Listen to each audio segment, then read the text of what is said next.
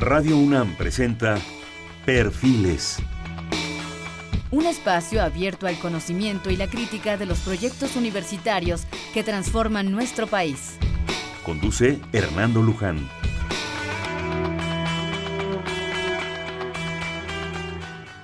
¿Qué tal? ¿Cómo están? Buenas noches. Este es nuevamente Perfiles. Después de unos días de asueto, aquí estamos con ustedes nuevamente. Recordemos que Perfiles es un espacio en donde conversar con las mujeres y los hombres que día a día forja nuestra universidad. En esta ocasión tenemos de la Facultad de Química de la UNAM el privilegio de platicar con el doctor Enrique Basúa Rueda. El doctor Basúa es ingeniero químico egresado de la Facultad de Química de la UNAM. Tiene un doctorado en Ingeniería Química en la Universidad de California en Berkeley. Realizó un postdoctorado en la Universidad de Heidelberg en Alemania Actualmente es profesor de tiempo completo en la Facultad de Química desde hace un buen de tiempo. Fue su director en el periodo 97 a 2001. Las áreas de interés del doctor Basúa es la termodinámica aplicada en procesos industriales y el ahorro y uso eficiente de energía en la industria de proceso.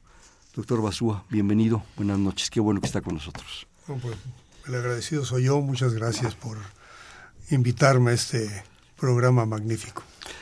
Tenemos por delante una buena plática de prácticamente una hora en la cual yo quisiera ah, como que abarcar varias posibilidades, varias, varias instancias. Eh, de alguna manera lo platicamos brevemente. Eh, desde luego sus áreas de trabajo, de interés, de, investigación. A mí en lo personal lo comentábamos ahorita, todo el asunto de la termodinámica me, me apasionó. Me atreví a asomarme a la termodinámica pero bueno, y sobre todo el impacto en, la, en las cosas industriales. Pero usted me platicó, me, me, comentó, me tuvo la confianza de sugerirme también algunos temas que ya iremos gradualmente viendo. Doctor, empecemos ahora sí que por el principio. ¿Por qué estudió química? la eh, Facultad de Química, Ingeniería Química. Cuando estaba yo cursando la secundaria, la preparatoria, eh, había materias que para mí eran una delicia. Eh, matemáticas, física y química. Fíjese nomás. no, yo no me sentía a gusto en materias como literatura o historia. Me hacían aprender muchas cosas de memoria. Claro. Pasar los exámenes de historia era algo difícil para mí. En cambio, un examen de matemáticas o de química, eso era una delicia. Porque todavía lógica ahí, no necesita uno aprenderse las cosas de memoria, todo el razonamiento. Y eh, bueno, influyó también parte el que mi padre eh, era ingeniero químico y, una planta industrial pues, era una cuestión normal para mí. Entonces, recuerdo muy bien un día que mi padre me, eh, me dice, oye, ¿ya has pensado qué vas a estudiar? Sí, papá, voy a ser ingeniero químico, sin lugar a dudas. Entonces, fue algo, se puede decir, como natural. Yo creo que eso es un privilegio cuando un joven tiene tan clara la visión de las cosas y no anda uno dando bandazos, ¿verdad? Eso es un privilegio porque se gana mucho tiempo se gana mucha percepción de las cosas. Y me imagino que ha de haber tenido buenos maestros en esas materias. Eh, buenos maestros de, esas tres asignaturas, excelentes profesores. Que son vitales, ¿no? Son fundamentales. Mucho del problema educativo en el, en el país que tenemos es que en esas áreas precisamente eh, adolecemos de profesores. ¿no? Química es una materia que no gusta, y no gusta fundamentalmente porque no tenemos profesores que hagan que el alumno se enamore de la materia.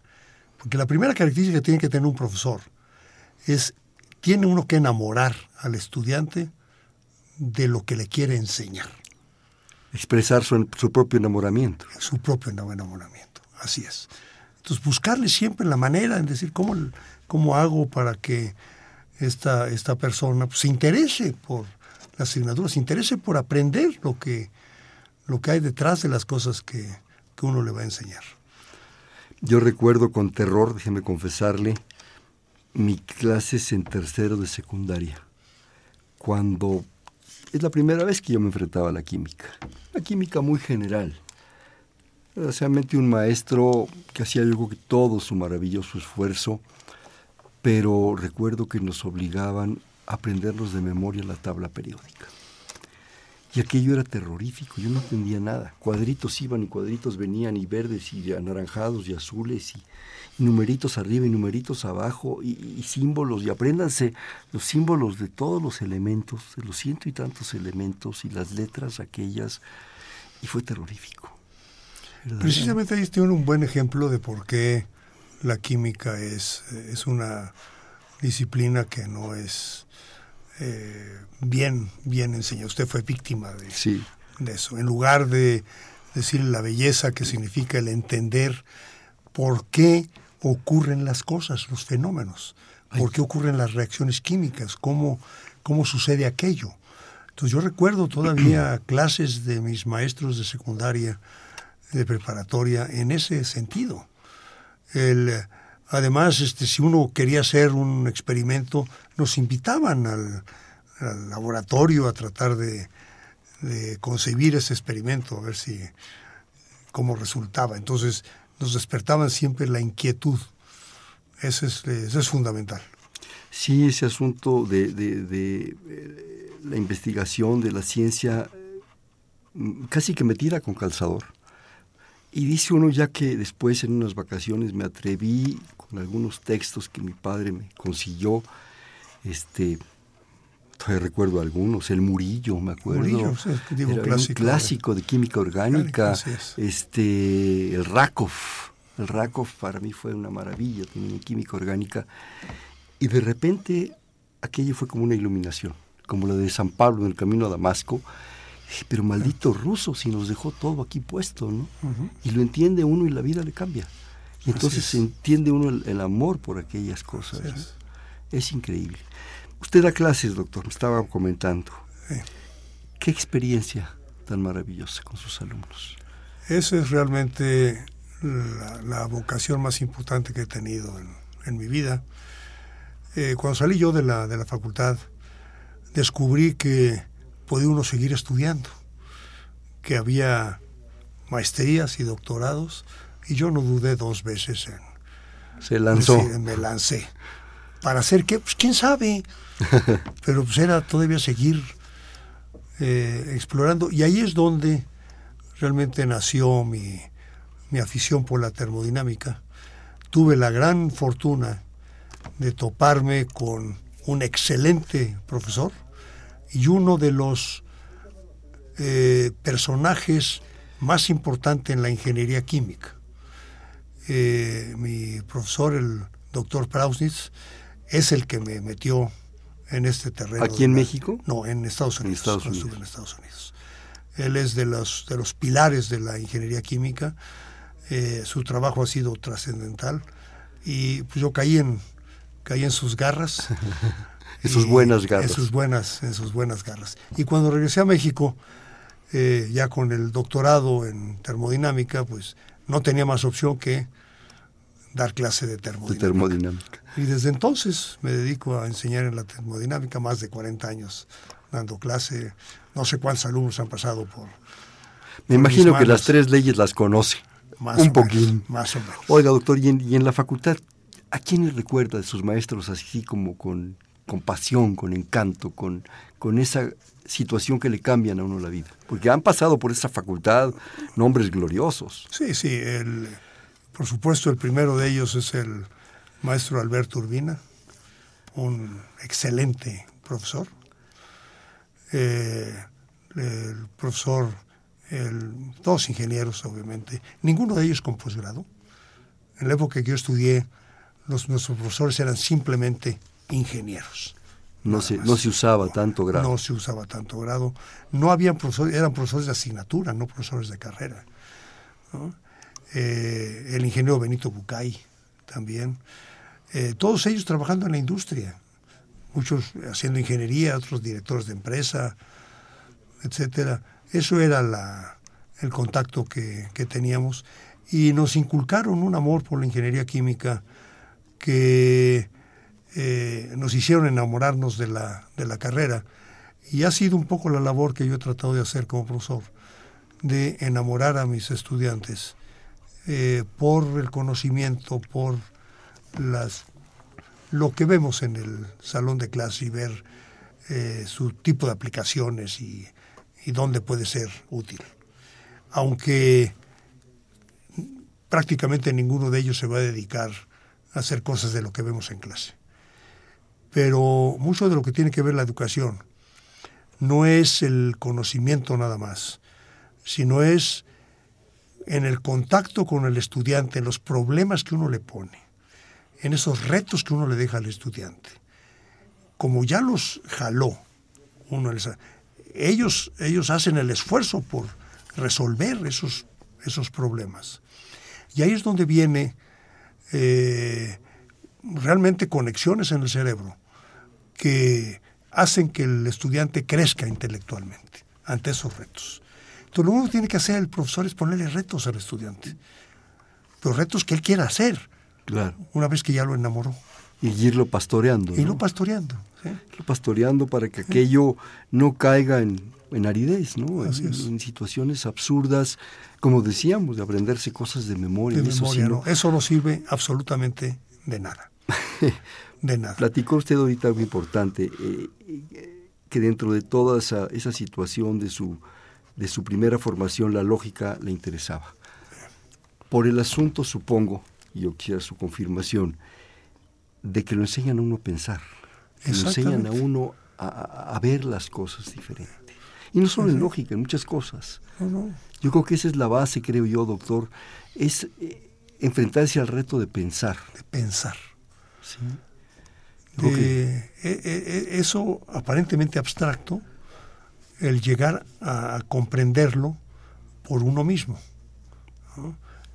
Eh, esas ecuaciones, esas leyes, esos fenómenos, cuando uno los entiende, realmente el, el gusto, que el, gozo que recibe uno es realmente eh, muy grande y es lo que despierta la pasión.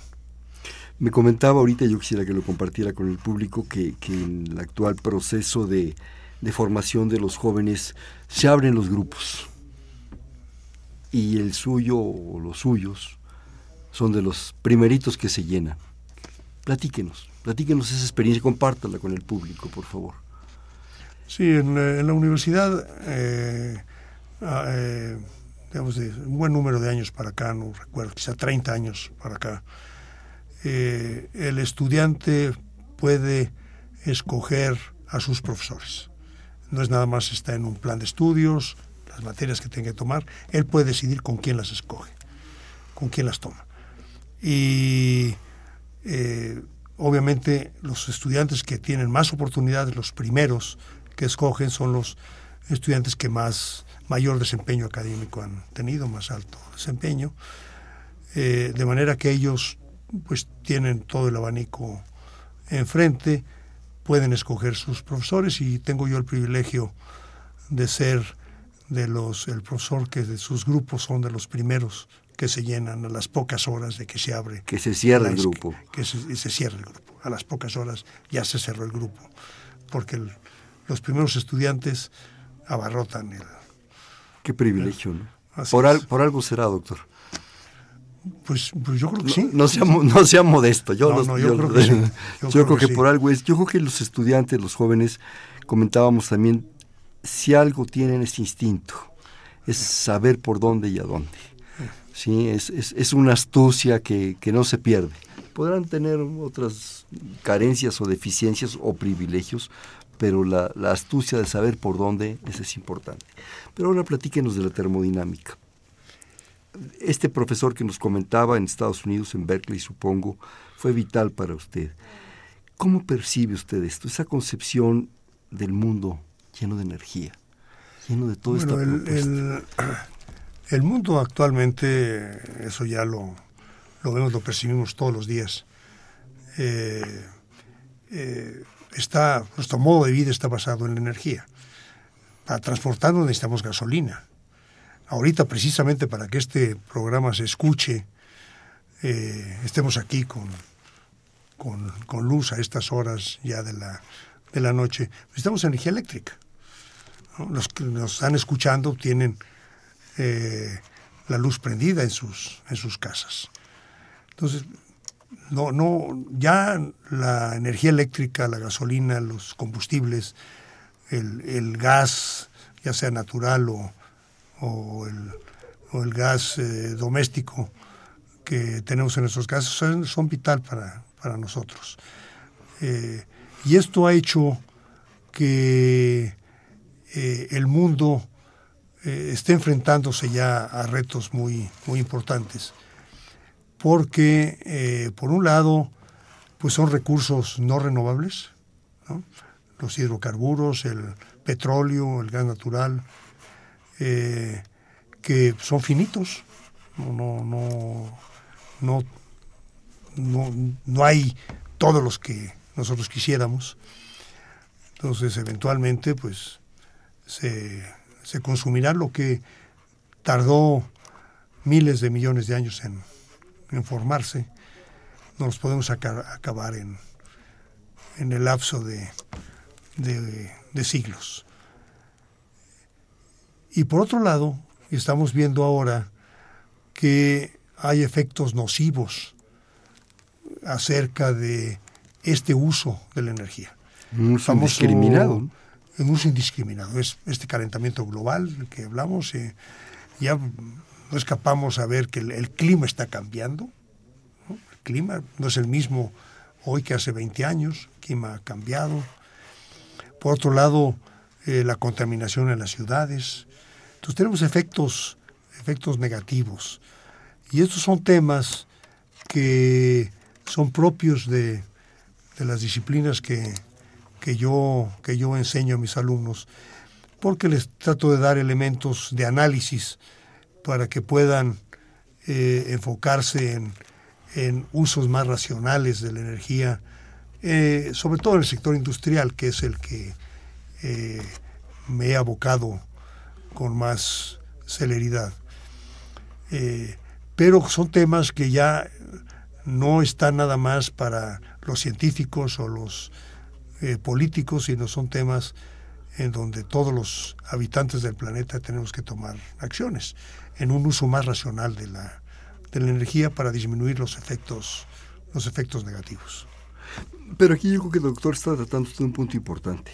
Usted es una persona plenamente consciente porque lo estudia, porque está inmerso en el mundo de la energía, digamos, de esta manera. Eh, los privilegiados de sus alumnos que pasarán cada semestre, me decía, por un grupo 70, 75 jóvenes, pero que no es nada, desgraciadamente no es nada. El problema yo percibo, y, usted me corrige por favor, es una falta de conciencia de la población. Así es. Es, digo, 70, digo, a lo largo de 40 años que estamos hablando, eh, 3, 4 mil jóvenes que usted haya formado, eh, usted mismo, sus colegas, en fin, frente a miles de millones de gentes que desperdiciamos subutilizamos, depreciamos, no sé ya, ya qué adjetivos usar. Verdaderamente es una crisis. Eh, no tenemos ni siquiera conciencia que vivimos en un mundo de energía. Todo es energía. Si, desde que si el universo se expande hasta que el sol sale, ¿sí? hasta que nos alumbra, hasta que tenemos, como usted dice, el privilegio de este micrófono o de ese switch para apagar y, y encender la luz, pero suponemos que todo es en automático. Así es. Que ahí está, que es eterno, ¿verdad? Es como nuestra idea de Dios Padre, es eterno, ¿no es cierto? Y yo creo que eso nos ha llevado a un punto de crisis, a un punto crítico de una falta de conciencia. Ya olvidemos los investigadores, los jóvenes estudiantes privilegiados de la población. ¿Qué? ¿Por dónde, doctor? ¿Qué piensa usted? Me imagino que ha reflexionado esto hasta el cansancio, ¿no? Yo creo que nos hace falta eh, un, una mayor, usted lo dijo, una mayor conciencia como, como personas, como habitantes de este planeta. También lo que observo es que si hay regiones del, del mundo en donde se tiene una mayor, mayor conciencia, eh, como Europa, por ejemplo, en Europa eh, encontramos eh, mayor, un uso más racional de la, de la energía. También son mayores consumidores de energía, pero existe una voluntad eh, por hacer un uso más, más racional de la, de la energía. En México todavía nos falta ese, esa actitud, una actitud cívica, una actitud humana de racionalidad. Y no es nada más el tema de la energía, eh, el tema de, del agua, el tema de la basura, o sea, casi por donde veamos, nos hace falta un, un acercamiento más racional a nuestro quehacer como seres humanos para poder heredarle a nuestros hijos, a nuestros nietos, un, un mejor planeta y no, y no eh, con, eh, con mejores posibilidades de, de supervivencia. En la Ciudad de México tenemos grandes problemas con la basura, pero reflexionemos cuánta basura generamos cada uno de nosotros. Para eso es muy cómodo. La ponemos en un bote de la basura, la dejamos afuera y se la lleva el camión de la basura. Se acabó el problema. ¿Y dónde está toda esa basura? Eh, de repente oímos que el bordo fulano de tal ya se desbordó por, este, por las inundaciones y esto, o que ya no nos dejaron tirar a la Ciudad de México la basura en tal, tal sitio, entonces acabamos, Lo acabamos de sufrir. ¿no? Acabamos de sufrir, entonces, y bueno, ¿y cuántos miles de toneladas de basura generamos en la Ciudad de México? ¿Y a dónde va toda esa basura? ¿Qué vamos a hacer con toda esa basura? Eh, hablamos de falta de agua, pero al mismo tiempo del uso irracional del, del, del agua. Entonces, esa es parte de lo que yo, yo siento que tenemos que enfatizar más en todo el nivel educativo, toda la parte de, de, programas eh, públicos del gobierno que nos hagan más conscientes a todos y no pensar que esto le corresponde nada más al gobierno, a los industriales o a, a los empresarios, sino que cada habitante tenemos nuestro granito de, de responsabilidad. Si ahí nos falta mucha, mucha cultura. Y es una cultura cívica pensando en algo muy sencillo. ¿Cuál es el planeta que le vamos a dejar a nuestros hijos, a nuestros nietos? Desgraciadamente, doctor, y me duele decirlo, siento que somos inmediatistas. Así es. Es el aquí, el ahora, los 60, 70, 80 años que pueda yo vivir, más o menos, con cierta calidad de vida. Y lo demás, no lo sé. A ver que se hagan bolas, no es cierto. Hay una responsabilidad eh, ética, moral, económica, social, con lo que vamos a dejar y con otras especies.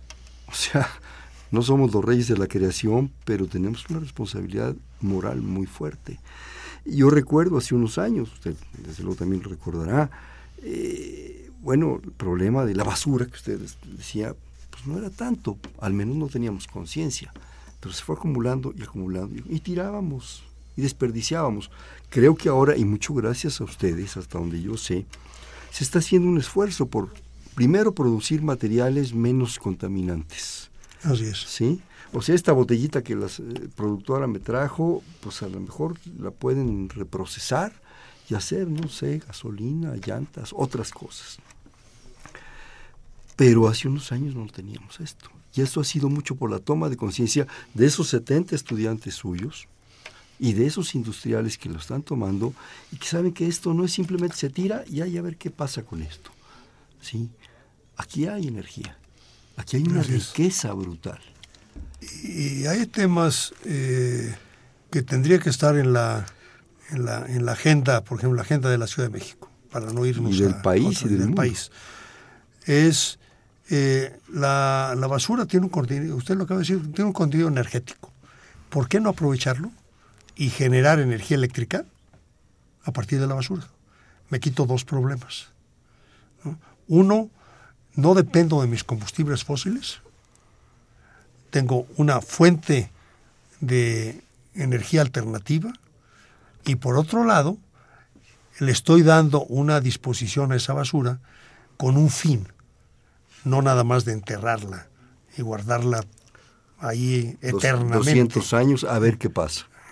Sino eh, darle un, una finalidad útil. Ese tipo de razonamientos de pensamiento son el que tendríamos que estar generando y no nada más con una visión de, si es negocio o que si no es negocio, sino dónde están los problemas y cómo los voy a resolver. Y yo creo que también yo iría un poco más allá, doctor. Esta botella de agua me la destapo, la consumo y la viento. ¿Por qué no la volvemos a usar como botella? ¿Por qué no la rellenamos? Claro. ¿Por qué no hiervo un poco de agua en mi casa o, el agua que tenga yo conciencia que es limpia y la volvemos a usar? Y no tire y tire. Y, bueno, ya la tiré, entonces ahora voy a la tienda y me compro otras dos. Y si se puede de litro y medio, qué mejor. Y así nos vamos. Y eso no es, eso no es real. Bueno, no es realista, digamos, ¿no? O sea, ¿a dónde vamos con todo esto? Estos procesos industriales de termodinámica, de energía, de aprovechamiento, doctor, ¿cómo se iniciaron? ¿Cuándo recuerda usted que empezamos a tomar conciencia de todo este proceso de reaprovechar la energía? Eh, yo creo que a partir de que nos empezamos a dar cuenta como humanidad, como sociedad, de los efectos negativos que estábamos causando al medio ambiente. Eh, hay que recordar que, pues no hace, eh, hace 200 años, el consumo de energía de la humanidad era era bajísimo. No había petróleo, no había gasolina, no había energía eléctrica, no había nada de esto. Todo era este, leña para cocinar, etcétera. No eran eh, medios más rústicos de uso de la energía. De repente, eh, pues llega el petróleo, llega la energía eléctrica y empezamos en la vorágine de nuestro desarrollo. Porque además desarrollo significa energía, significa consumo de energía. Mientras mayor es el poder adquisitivo de una sociedad, mayor energía va a consumir. Porque pues, vamos a tener, este, vamos a empezar a tener una televisión, a lo mejor no es una televisión, ahora son dos o tres, este, un refrigerador, eh, ya no un refrigerador chiquito, un refrigerador grandote y ahora el horno de microondas, etcétera. Entonces empezamos a, utilizar más, eh, eh, más bienes para nuestra propia comodidad. Eh, y esto significó mayores procesos para fabricarlos, plantas industriales con grandes chimeneas. Mayor gasto de energía. Mayor gasto de energía, eh, grandes plumas, las veíamos ahí, pero eh, sí salían negritas y todo eso. Pero como eran pocas, eh, no, no tenía unas repercusiones serias. hasta que empezó a haber ya un desarrollo suficientemente fuerte, en donde empezó a haber impactos. Por ejemplo, la, nieble, la niebla londinense que que vemos en las novelas de Sherlock Holmes y de todo eso ahí de los asesinos y, todo esto, etcétera. Esa niebla, pues no era más que óxido de azufre, este, partículas de las que hoy queremos estar libres en, la, en las ciudades por el gran consumo de carbón que, es, que se dio en esa, en, esa, en esa época. Este tipo de, de fenómenos es en la, que en las ciudades, por el número de coches, empezaron a subir los niveles de contaminación. ¿eh? La nata, esta negra de las ciudades, que la vemos en la Ciudad de México, si entramos eh, de Toluca a la Ciudad de México en un día eh, de alta contaminación, pues vemos ahí la nata de,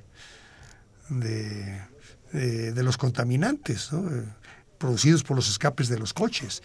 Eh, afectaciones a la, a la, salud, la gente empieza a toser, etcétera. Entonces empezamos a darnos cuenta de que eh, nuestro, este manera desquiciada de, de, eh, vivir tiene afectaciones. empezamos a contaminar los ríos, eh, necesitamos agua de los ríos para, las, para la industria, etcétera, y después la regresamos contaminada, grandes ríos este, contaminados, lagos, etcétera. Empezamos a dar cuenta de todo eso. Entonces empezamos a ver que esto tiene que, que cambiar. Y sí ha habido esfuerzos, ha habido cambios, pero siento yo que todavía no están en la conciencia de la gente. Por ejemplo, un programa que ha tenido un mucho éxito y gracias a él podemos respirar un aire razonable en la Ciudad de México, es el famoso programa Hoy no circula ¿eh? de, la, de la Ciudad de México. La contaminación hoy en el aire de la Ciudad de México es bastante menor que hace 20 años. Cuando todavía estaba la refinería de Escapuzalco, el aire en la Ciudad de México era más intolerable. Y más en un primero de enero, que se quemaban 7.000 llantas. Exactamente. Era, imposible. Que... Entonces, entonces, ha ido avanzando. El problema es que todavía lo vemos como cuestiones punitivas de la autoridad. Y trato de ver yo cómo de monos le doy la vuelta para no ser afectado por esa parte, sin tomar conciencia de que esas medidas son para el beneficio colectivo de salud pública de la población. Y ahí es donde está el punto. El punto está en, esa parte, entonces tenemos que ser más agresivos en los programas gubernamentales en ese, en ese aspecto, más estrictos en eh, que cuando alguien contamine realmente eh, se le impongan las sanciones eh, que, que, corresponda eh, y, se remedien las, las, los daños que se, que se hacen. Tenemos que tomar mucho más conciencia en, en, esa parte, una conciencia colectiva. ¿Me permite hacer un, un corte de estación, doctor, por favor? Estamos en Perfiles, un espacio donde conversar con las mujeres y los hombres que día a día forjan nuestra universidad. Estamos platicando sobre cuestiones de energía y cosas muy, interesantes con el doctor Enrique Basúa Rueda de la Facultad de Química de la UNAM. Estamos en el 5536 8989. Te repito, 5536 8989.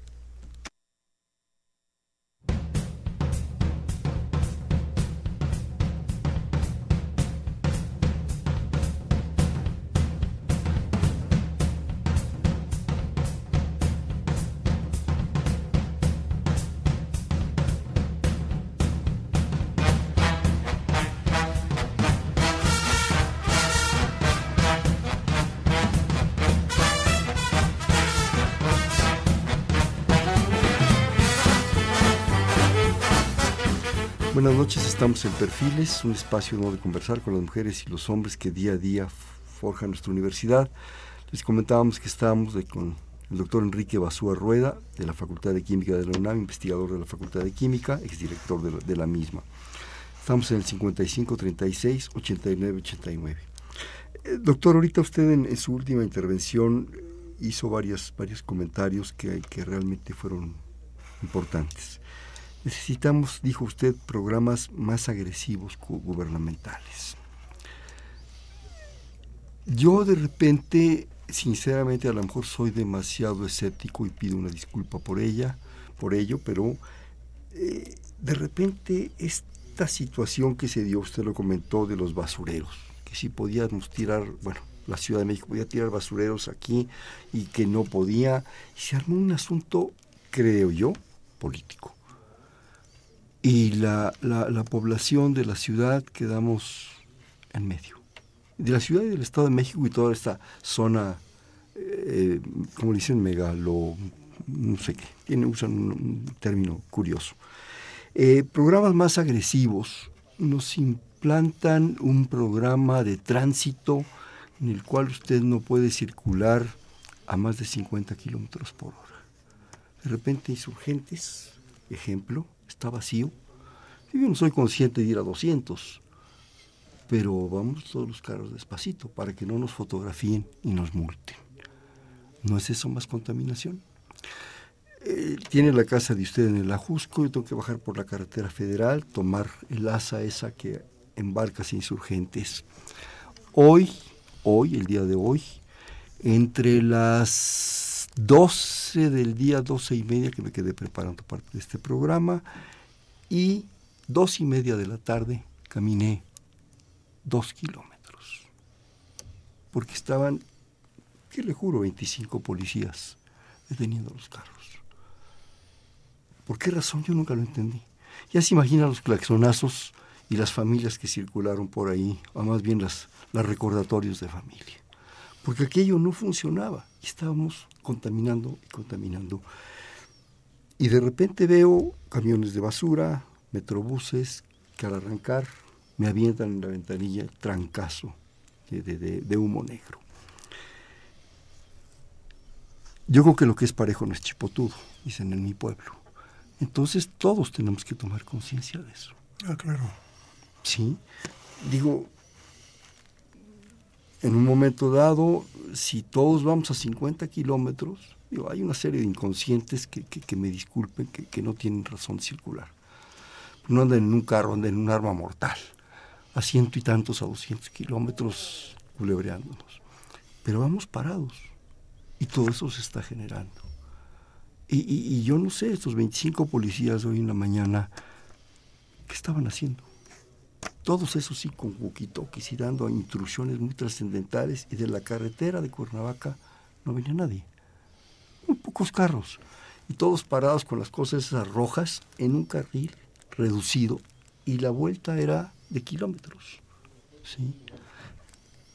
Programas agresivos. Eso, ese es el tipo de agresión, doctor.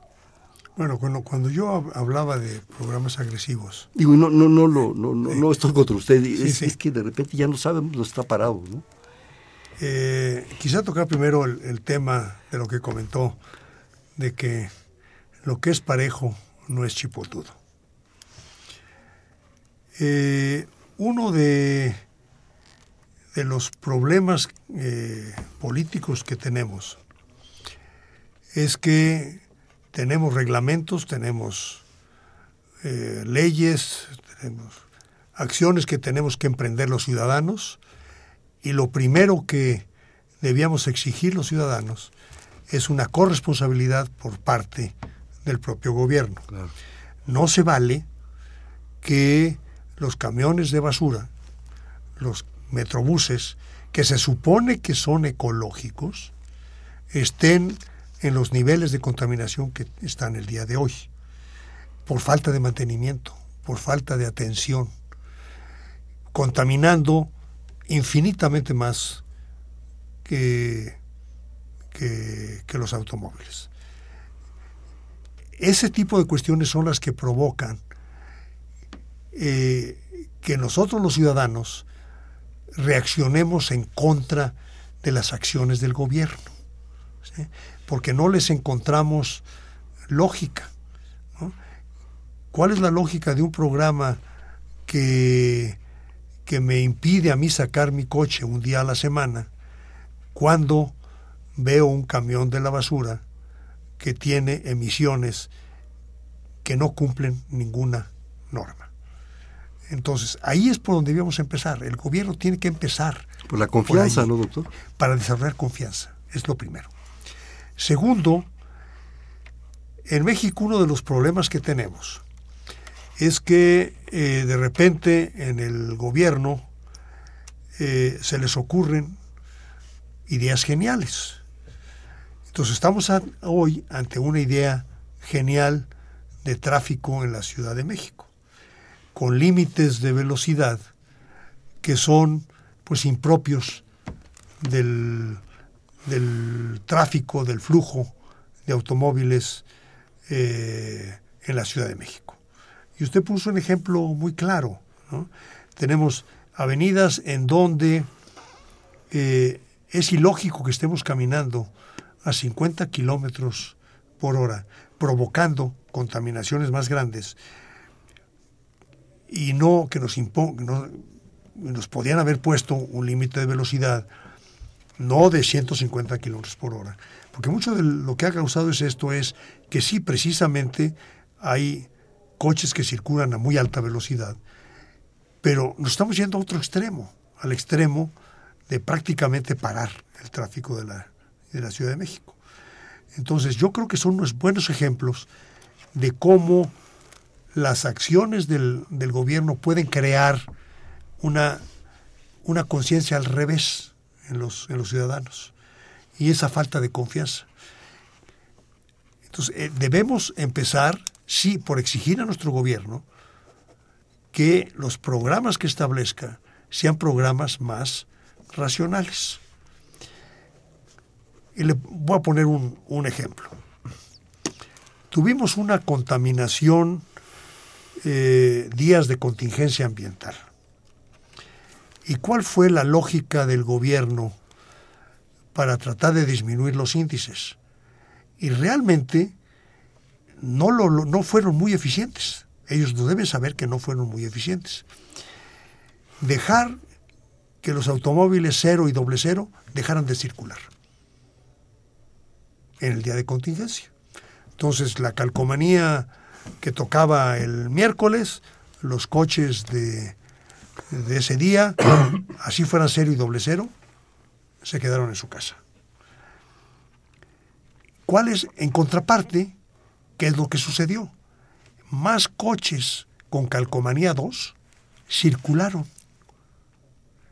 con niveles de contaminación 100 veces mayores que el coche que dejó de circular.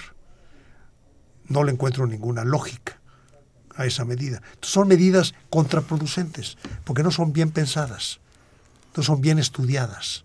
Entonces, ese causa, causa problemas de conciencia en la población. Cuando yo hablo de programas más agresivos, yo estoy hablando de programas más agresivos de concientizar a la población. Pero si me topo ante situaciones de esas, entonces entramos en una serie de contradicciones en donde no podemos avanzar, porque vamos a encontrar una resistencia de la población a acatar cualquier norma que establezca, porque la gente la va a sentir punitiva y no una norma para beneficio de la sociedad. Entonces ahí es donde está la parte, la parte dual, sociedad, gobierno, etcétera, que todavía tenemos mucho por dónde, por dónde caminar. No sé si he sido más o menos claro. No, no, totalmente, doctor. Yo creo, cuando usted me envía su información, dice eh, ahorro y uso eficiente de energía en la industria de proceso, termodinámica aplicada en procesos industriales. Yo siempre a lo largo ya de varios años y de muchos programas he planteado aquí en estos micrófonos, con la libertad que nos da siempre la universidad, que la universidad no está para resolver los problemas del país. No, podría, simplemente, no, no daría, pero sí para dar los modelos, sí para dar las propuestas y sí para ser escuchada. Usted me está hablando, doctor, de 40 años de experiencia hablando de termodinámica y de procesos industriales y de aplicaciones. Me está hablando de probablemente 3, 4 mil alumnos brillantes. Estamos hablando de lo mejor de la Facultad de Química y de muchos campos de la universidad. Hace años estuvo aquí conmigo el, exdirector de, Limas, que estaba desarrollando un modelo basado en el flujo sanguíneo para ser aplicado al tráfico. Tráfico vehicular. Tenemos sociólogos, matemáticos, antropólogos, politólogos, todo el mundo. ¿No hay confianza para una concertación? No podemos a toda esta cauda de gente, pero, pero es impresionante el talento decirles, a ver, vengan, ayúdenos. Por supuesto que sí. Entonces, doctor, no podemos a toda esa gente brillantísima, y, lo estoy diciendo así, con todas sus letras, brillantísima, consultarlos, decirles, a ver, vamos a sentarnos, vamos a, concertar, vamos a tenernos confianza mutua, los programas, no sé qué, de la basura, de la contaminación, de los límites de velocidad, de todo esto. Y otro factor, permítame antes de, que usted nos, nos dé su opinión, los empresarios. A mí es un factor importantísimo. Entonces tenemos que confiar los unos en los otros. Claro. Doctor, su palabra, por favor. Eh, la solución de este tipo de problemas no viene de un solo campo. Viene cuando personas formadas y con visiones diferentes de disciplinas diferentes se juntan para tratar de estudiar, de encontrar maneras de mejorar una cierta situación. Y en esto necesitamos juntarnos eh, las áreas eh, científicas, las áreas eh, más aplicativas como las ingenierías, pero también las áreas sociales. Sociales y económicas. Y económicas. hablamos de conciencia. no es un ingeniero el que puede diseñar programas, puede establecer pautas, porque no sabemos de comportamiento humano.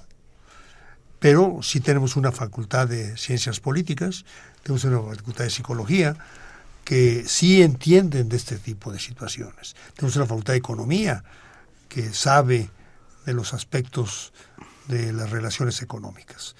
¿Por qué no formar grupos multidisciplinarios para analizar todo este tipo de, de problemas y proponer soluciones, proponer eh, acercamientos, proponer, eh, usted bien lo dijo, nosotros no vamos a resolver el problema, nosotros podemos dar elementos para que puedan causarse los problemas y buscar conjuntamente una, una solución. Pero sí podemos poner a, a disposición todo el acervo intelectual de la universidad, toda la capacidad de la universidad, que es vasta, eh, para poder eh, eh, estudiar, analizar, establecer modelos, encontrar soluciones de, pues, de la problemática en cualquiera de los, de los campos que hemos tocado y muchos otros campos que están ahí. ¿Alguna vez lo ha consultado usted, doctor? Sobre estos temas nunca. Nunca. Valdría la pena que de repente volteáramos a nuestras grandes instituciones educativas. Me Así es. a la UNAM, me refiero Está al el Poli, Politécnico. me refiero al Simvestab, Está el siempre está, la las, UAM. las universidades estatales, Estatales. que son jóvenes pero están haciendo un esfuerzo por supuesto, extraordinario Por supuesto. y decir, oye, ¿tú qué haces? No? ¿Tú qué piensas de la energía? ¿Qué, des- qué, qué pensarías de que de repente descubrimos Cantarel? Nos brotó Cantarel. ¿Y en qué acabó Cantarel? ¿Verdad? ¿eh? Es, es, es, increíble, ¿no? Pero bueno, yo, yo quisiera mejor darle un tono más positivo a esto, doctor. Yo quisiera regresar, si me permite, al asunto educativo. Yo creo, soy un convencido, lo- déjenme confirmarlo, que el tema, el asunto, claro, en sus niveles adecuados y apropiados de energía, debería ser un tema que se debería de dar junto a la plastilina y los palotes en kinder. Yo a lo mejor soy, soy muy extremista, discúlpeme, pero yo creo que tenemos que tomar conciencia, y con todo esto que usted nos, nos está platicando me lo refuerza, que desde niños entendamos lo que significa eso, que la naturaleza es energía, que somos energía, que dependemos de la energía, que si seguimos así se nos va a acabar. Y por otro lado tenemos la fuente más maravillosa, que es el sol, que suponemos que todavía Así nos va a durar varios miles de millones de años, que el día que se apague nos va a dar todavía ocho minutos para despedirnos, ¿sí?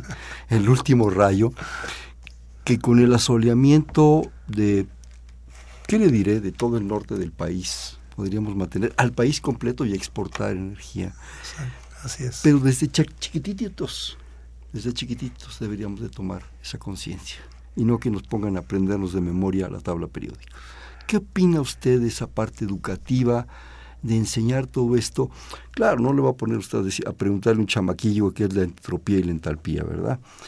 Pero a lo mejor dársela de cierta manera para que se abran esas maravillosas vocaciones que usted tuvo el privilegio de tenerla así y muchos otros andamos dando bandazos para entender. Eh, tiene usted toda, toda la razón. Muchos países lo han abordado. Hay programas eh, a nivel nacional de eh, desarrollo de materiales eh, educativos eh, dirigido hacia los, hacia los niños en las escuelas primarias para acercarles la ciencia en general. En México yo siento que eso es muy escaso, muy pobre. no hemos aprovechado, es otro sitio en donde podríamos la universidad también con, contribuir. En el rectorado anterior del doctor Narro estableció un programa eh, de llevar la, la, universidad a la escuela primaria. Aquí en la zona de influencia de, de la ciudad universitaria, en el área de, de Copilco, la, la zona del sur. Del, del, sur de la ciudad, en donde nos invitaron a, nos invitaban a varios eh, universitarios a que les fuéramos a dar charlas con ese tenor precisamente a niños de primaria. A mí me tocó ir tres veces y debo confesar que la primera vez que, que fui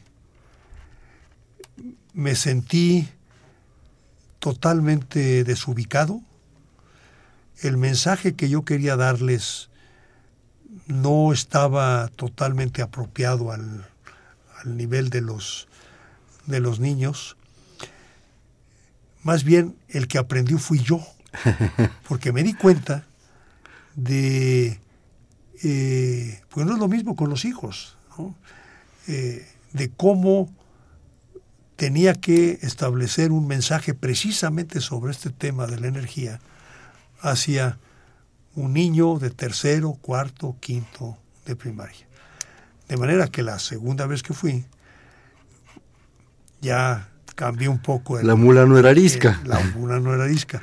Y ya, por ejemplo, pues me llevé una celdita solar, este, salimos al patio, hicimos girar un ventilador, etcétera, hicimos algunas cuestiones ahí, y todos los alumnos estaban fascinados de la, de la vida, ¿no? Este, porque más cosas en De la energía, doctor. De la energía, ¿no? Entonces, eh, y eso, eso lo tenemos que hacer más. ¿no? ¿Para qué?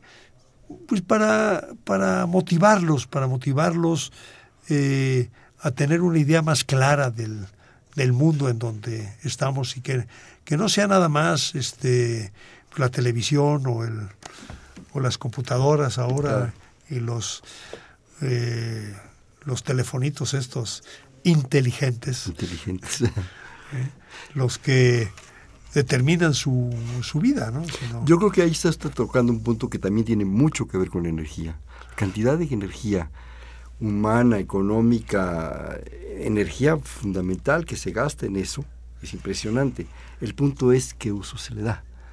Si usted aprovecha esas maravillosas computadoras, que ya no las va a parar nadie, nadie las para. En el conocimiento, en la cultura, y no en juegos, y no en pornografía, y no en esto, y no en lo otro, y no en estar chateando, y no en estarse...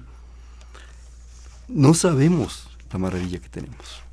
Siento que mucha gente, desgraciadamente, muchos jóvenes lo desperdician. Y desperdician energía. Y desperdician energía. Es una barbaridad de energía que se consume en producir eso y lo que consume esa energía, esos productos. ¿Cómo ve el futuro, doctor? No, el futuro yo, yo soy de los optimistas siempre. Ah, qué bueno.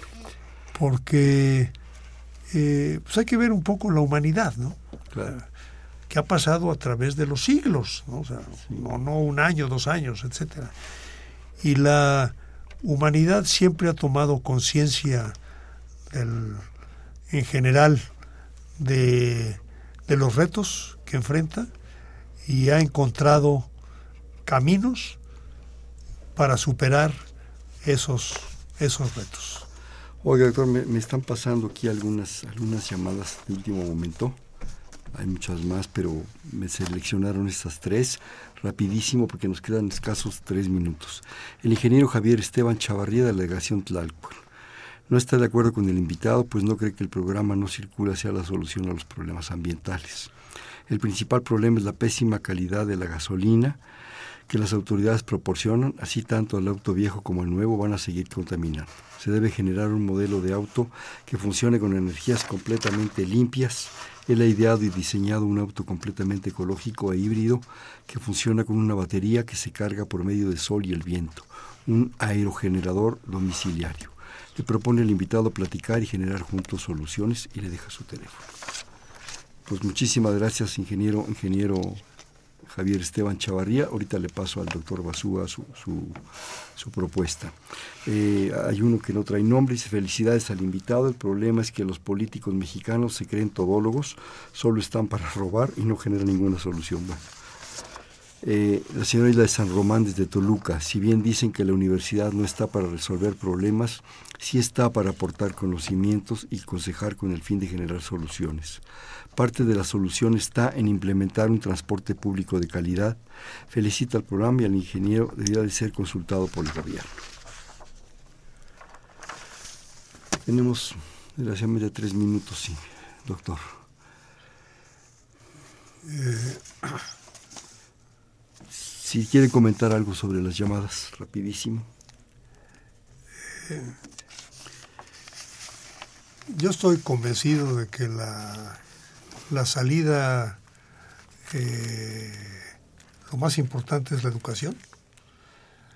Eh, a través de genera más oportunidades, mayor conciencia de cómo resolver eh, los, los problemas eh, estuvimos muy centrados en ciertos temas, no tocamos temas como las energías renovables, etcétera, no dio tiempo en el programa, pero con el, eh, el ingeniero San Román eh, estoy de acuerdo con él en el sentido de que son precisamente fuentes alternas de energía, la energía solar, etcétera, la que tenemos que aprovechar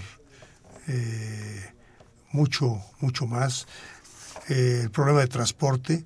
Muchos de nuestros problemas son problema de transporte. Eh, necesitamos tener una, mucho más rutas del, del y más seguro del, metro más seguro este eh, más transporte de prácticamente nuestro transporte de camiones es casi inexistente entonces sí tenemos muchos problemas por por, por ahí eh, el problema no es la calidad de las gasolinas, las gasolinas eh, en México son de la misma calidad que en el resto del, del mundo. Importamos la mitad de las gasolinas, así es que no está por, no está por ahí. Bueno, ahí, está, ahí están los, datos y los datos del ingeniero. Este doctor, nos quedan unos cuantos segundos. Un bote pronto, es una tradición de este programa. Yo le digo una palabra y usted me dice inmediatamente la que se le ocurra. Energía. Bienestar. Termodinámica. Eh, ruda. Investigación. Pasión. Enseñanza. Eh, lo mejor. Alumnos. ¿Qué le puedo decir? Maestro Basúa. A eso me dedico. Este fue Perfiles, un espacio en donde conversar con las mujeres y los hombres que día a día forjan nuestra universidad. Estuvo con nosotros de la Facultad de Química el doctor Enrique Basúa. Muchísimas gracias por su participación. En la coordinación la doctora Silvia Torres, en la producción Adriana Castellanos, en los controles Humberto Sánchez Castrejón, en la conducción Hernando Luján. Perfiles, un espacio en donde conversar con las mujeres y los hombres que día a día forjan nuestra universidad. Gracias, buenas noches. Perfiles, un programa de Radio UNAM.